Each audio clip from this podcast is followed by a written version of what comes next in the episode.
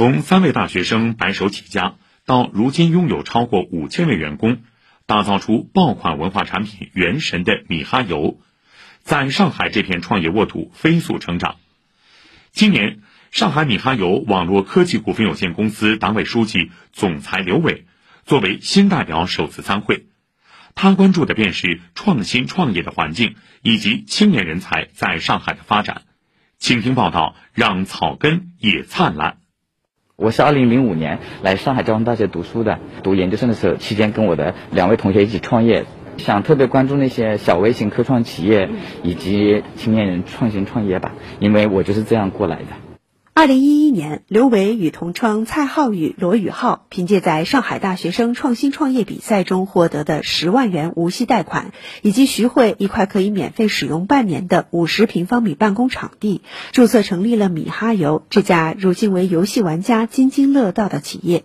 作为新代表，在世博中心仔细聆听政府工作报告后，刘伟很是感慨。其实过去五年啊，是整个上海开放创新发展的这个五年嘛。那我们其实身处其中，也是受益最大的企业之一吧。像我们二零一七年的时候，整个公司营收刚过十个亿，二零二二年的营收可能超过两百亿，大概增长了超过二十倍啊。其实特别关注上海面向国际市场的开放，这样我们能够有更多的这个国际化的人才能够来到上海。如今，米哈游海外营收占比五成，在洛杉矶、蒙特利尔、新加坡、首尔、东京等地都有自己的办公室。原神上线以来，已斩获多个国际奖项。在刘伟看来，卡通渲染、人工智能、云游戏在内的科创投入是游戏的品控保证，文化则是游戏的内核和灵魂。二零二二年年初的时候，我们在游戏里面植入了具有这个中国京剧元素的角色，叫云锦。那比如说今年，然后我们在游戏里面，然后推出了一个叫纸印戏。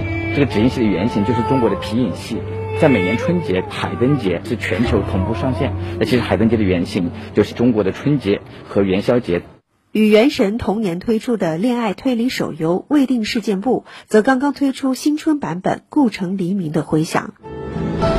我愿家国天下多喜声夏日，安人间。从无名者的奉献到如今的烟火人间，让玩家体验了一把永不消逝的电波、觉醒年代等红色文艺作品中的感动。很多团队的负责人其实是八五后啊、九零后，所以我觉得我们这一代人，尤其在这个国际化大都市的这个上海成长啊，包括现在去工作，其实我们骨子里面就有很强的文化自信。所以我们做的东西呢，这个底色其实就是这个中国文化的。所以说，它其实不是刻意为之，它是一种自然而然的这个结果。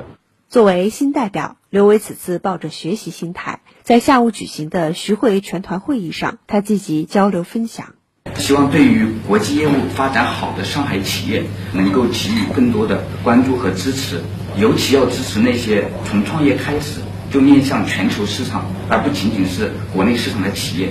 希望对于人才的评价要更加多元，对文创人才、服务型专业人才能够给予更多的支持。对于元宇宙这条新赛道，刘伟心中也有一幅愿景图。那就是到二零三零年，打造一个让十亿人愿意生活其中的虚拟空间。他说，在上海，更多创新创业的种子正在茁壮成长。因为我觉得上海是一个能让草根也灿烂，能让平凡人也能够通过努力获得这个不平凡的这样的城市啊！我觉得这是它最有魅力的地方。以上由记者曹梦雅报道。